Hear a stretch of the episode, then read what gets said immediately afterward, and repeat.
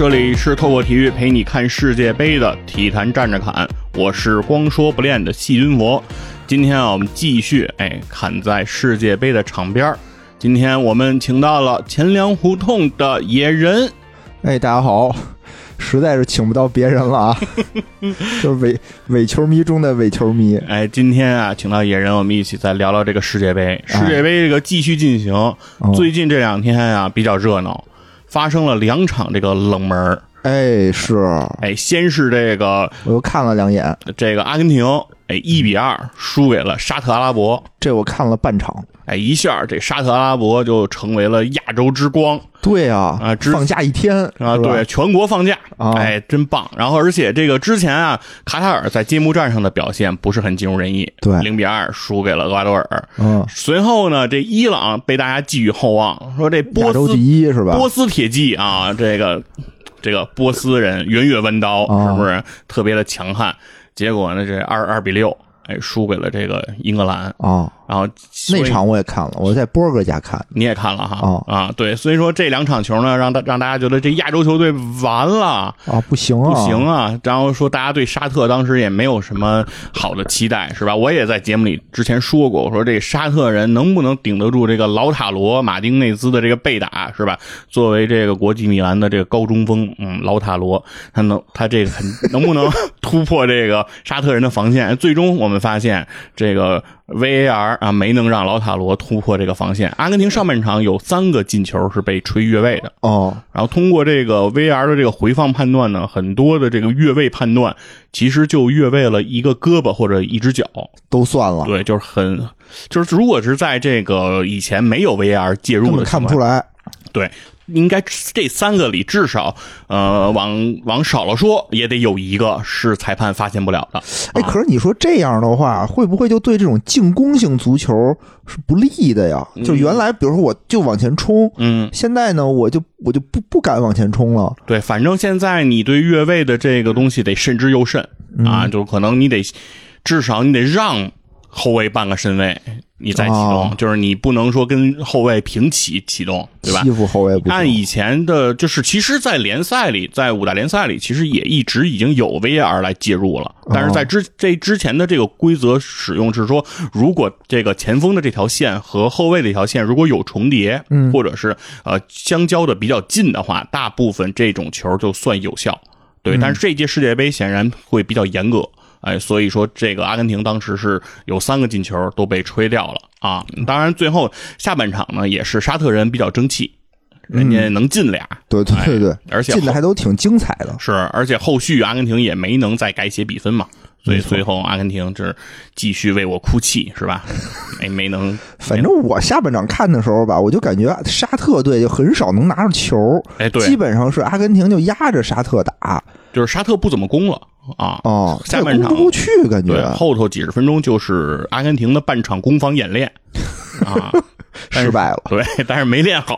但是你看啊，嗯我对沙特的印象是什么呀？就是自打我懂事儿看球以来，嗯就是沙特就感觉是世界杯里的沙袋一样，它不叫沙特，叫沙包，啊，就一直被人锤，就什么、大比分背景板，对，嗯。就是我觉得那届中国队出现了吧，那嗯，届已经很惨了，是。但还好有沙特帮沙我们，特是三十二名，我们是第三十一名，因为他有一个零比八是吧？输给德国。啊，有他帮我们这个呃提提气，撑垫垫底。对，说到这个沙特零比八德国呢，就不得不说，哎，昨天刚刚发生的这场比赛，德国队继这个阿根廷的后尘，是吧？也以一比二同样的比分输给了这个日本队。嗯，剧本写的都特别一样，也是上半场一个点球啊哦，对，京多安打进点球，哎，是德国人一比零领先。哦，到了下半场风云突变，哎，最后一比二，哎，输给了世界波，对，输给了日本。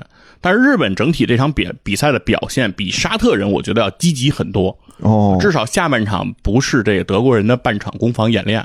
当然也是因为日本队的这两个进球的时间比沙特的那个要晚，哦对，日哦，本的那个扳平的时间也晚，而且他最后反超的那个球其实也已经到比赛快结束了。哦哦，所以说这个这个只下半场的进程剧本不太一样，上半场拿的剧本一样，或者说是上半场大家照本踢的啊，下半场把本扔了。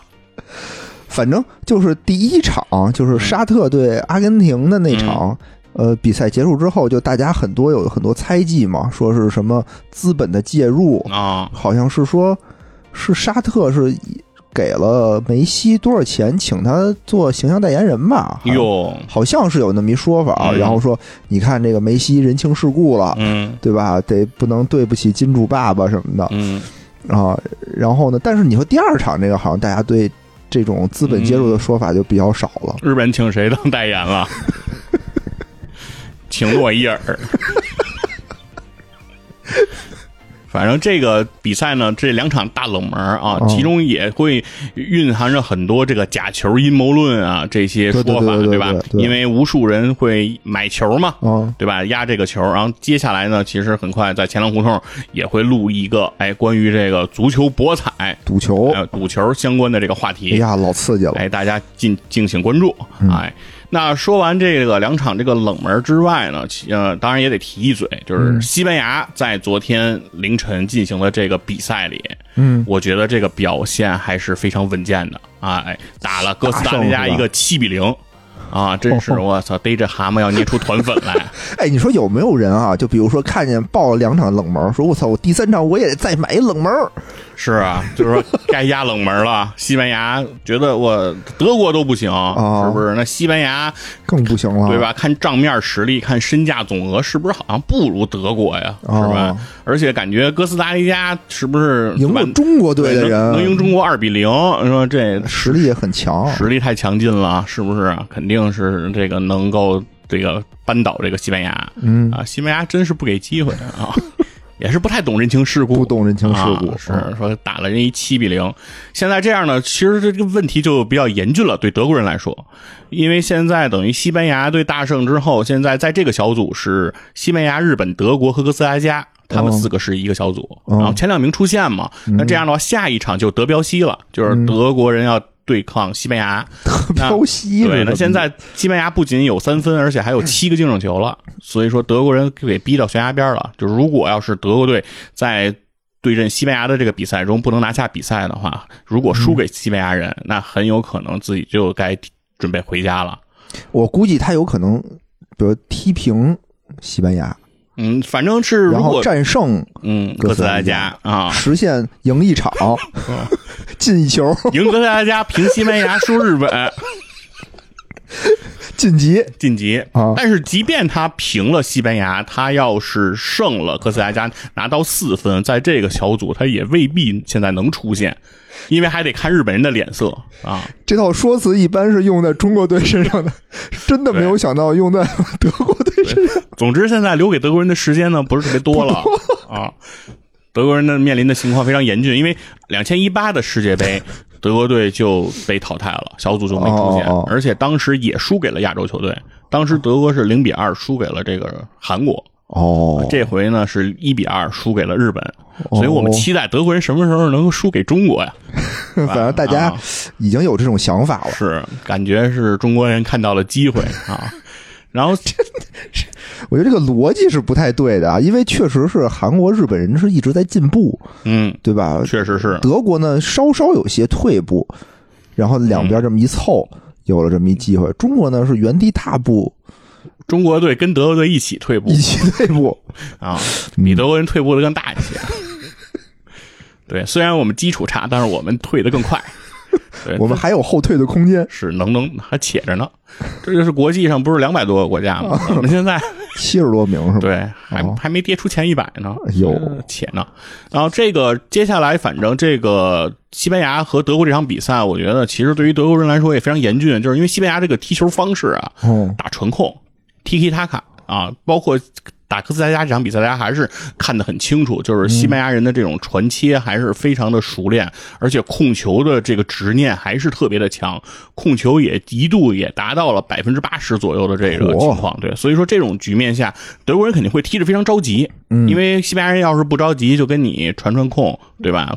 悠着踢，那西班牙人觉得拿一分也能接受。如果是西班牙人是这么个想法的话，德国人来说就越踢越急躁。嗯，哎，那如果一旦急躁之后，后防露出一些空当，被西班牙人抓住，然后丢了球，那德国人就会更加急躁对吧？嗯这个会进入一种恶性的循环当中。唉，对，然后这个呢，其实也是这个对于德国人来说比较大的一个考验。嗯对，因为确实来说，两届世界杯都如果不能小组出线，对于在呃二零一四年拿到过世界杯冠军的一支队伍来说，是有点不能接受的。对风云突变，对对吧？对，这而且是有点多。确实是，所以说这场球对于德国人来说，我觉得他们也没有想到啊，他们也是没没能想到。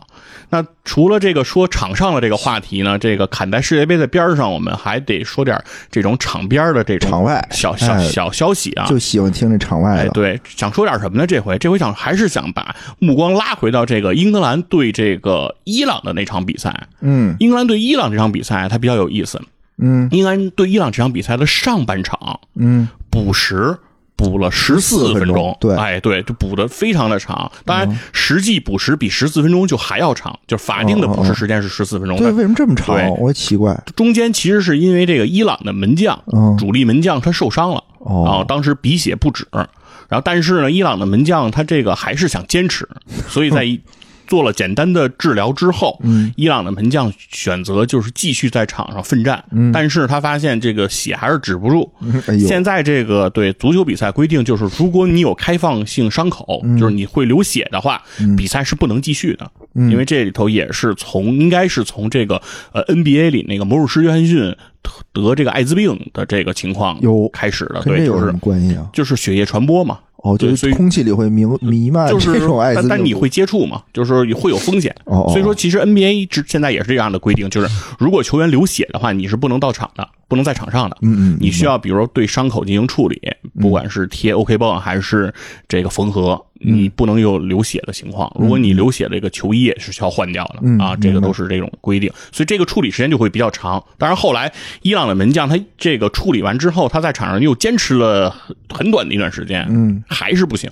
所以最终还是换了他的替补门将，嗯啊，这个耽误时间就比较长了，所以补时也补的时间相对比较长。哦，当然，下半场呢又是有这个呃马奎尔的这个受伤这个情况，当时也是拖延了比较长的时间，所以这个补时也补的比较长。然后再加上实际这个补时的过程当中，又通过 VAR 回看了一个点球的判罚，判给了伊朗那个挽回颜面的那个点球嘛，是对六比二的那个二。那这个话这样的话呢，等于下半场又补了十分钟，但实际补时比这个十分钟又长了一些，所以加在一起，实际真实补时应该超过了三十分钟。啊，非常长的一个补时，那这个补时也是创了世界杯赛上这个补时的一个记录。啊、上一届就是发生这么长的这种补时，或者说上一个就排在第二名的这个补时时间长的这个比赛，嗯，其实是在九四年的这个世界杯上，嗯，曾经有过一场比赛补时到了七分钟，就是四十五分钟半场的那已经个很长了对，补了七分钟。那这次是直接补到十四分钟，对，至少比这个要长出去很多。而且这届比赛的前几个比赛日，就是头一两天的时候，嗯整个的这个补时的时长都会比较长。啊，很多比赛都补到了十分钟，对对，其中很重要的其实跟我们刚才说的，比如说阿根廷那场比赛被 VAR 吹掉了三个这个进球越位，也有很大关系。因为现在这个主教练就主裁判呀。他不是光凭自己的这个肉眼来判断这个是否进球、是否犯规，他很多的这个判罚其实都是在事后由这个视频回放的这个裁判啊，是一个组，他们来经过判断之后，来跟主教练通过这个蓝牙耳机进行这种沟通。主裁判还要跑到这个视频前，自己再去确认一遍画面。最终再给出判罚，无论是判点球还是取消点球，然后判进球还是判进球无效，这些都需要一个比较长时间的确认。那这个时间其实会让比球足球比赛中断的时间是比较长的。嗯，所以国际足联也对此给出了解释，就是说裁判委员会是希望呃足球比赛的净时间能够足够长，嗯就不要因为这些耽误让足球比赛整个的时间受到比较大的影响。哦，对，所以说这个补时也就会更长一些啊。所以说，呃，接下来有可能在其他的小组赛的比赛当中，甚至在淘汰赛阶段，有可能会出现更长的补时，也不是不可能。对，如果场上比如说受伤的情况更加的严重等哦等，对，都有可能会出现比较长的这个补时啊。所以说，这个其实也是一个我们在看世界杯的时候一个小看点啊，因为补时以前都认为。比赛进入伤停补时，两三分钟，对，就结束了。四分钟都算长的。对，就是说，而且进入伤停补时，基本上比赛也就进入垃圾时间了。对对对，这个时候换换人啊什么的，把比赛拖一拖就结束了。嗯但现在可能不太好那么容易拖过去了，是吧？是是，在补时阶段，有可能还会造成进球的情况就会更多了。而且伊朗呃不是伊朗，而且那个沙特那场比赛。就是捕食之后还捕食来着，因为他捕食的过程当中，对，不是受伤了吗？这守门员是不是守门员受伤，后卫后卫后卫受那个伤了守门员把后卫那个给踢伤了啊啊，而且情况还挺危急，对对对，给了一个飞踹，是飞肘铁膝，铁膝盖，嗯，直接怼到脸上，然后 那是挺疼的。对，情况还是比较危急，应该是那个球员有休克的迹象，就直接一下就就不行了。对对对对，对，当然在转播画面上其实没有给到特别详细的这种画面，可能也是因为场面过于血腥啊，过于这个不堪入目，所以就没有给大家多多角度的这种重放和细节。但大家应该能够判断出来，就是他情况应该是非常危急。所以当时奥维斯就是踢了自己的队友之后，他的表现也非常激动，就他使劲的做出那个抬担架的这个手势，要求比赛中断。我就感觉他一直跪在那儿，对对吧？一直好像是祈祷、忏悔因为。他非常的愧疚啊，他深，他非常害怕自己的这一个动作让自己的队友，比如说呃，受到影响自己职业生涯的这种情况。因为那场比赛里头，我感觉就是他那个受伤是左后左边卫，嗯，对吧？左边卫他的对位应该是阿根廷的迪玛利亚吧？对，右边前锋，右边前锋，嗯，然后右边前锋是他们一个非常重要的一个进攻点。我看发起的进攻基本上都是从右路发起的，对，从迪玛利亚传斜线，基本上是这么个套路。所以他的那个左左边卫其实防的防守任务非常的重，而且嗯防守也防的非常棒，非常不错。结果一下被自己 撂倒了，反正在比赛最后阶段吧，沙特队是献祭一人 啊，我就感觉沙特就有点像那个呃湘北嗯，打山王功高一样，就是发挥了自己所有的能力。他们那一场吃了多少张黄牌？是。得有七张吧。我感觉他们基本上一半人以上的人身上都带着牌都是了牌。嗯对我，那我说，那你下半下下一场比赛你怎么踢啊？下场比赛倒不影响，哦一张黄牌也不造成是停赛几。是对，几张会应该是小组赛以后就消了是吧？对小组赛会清。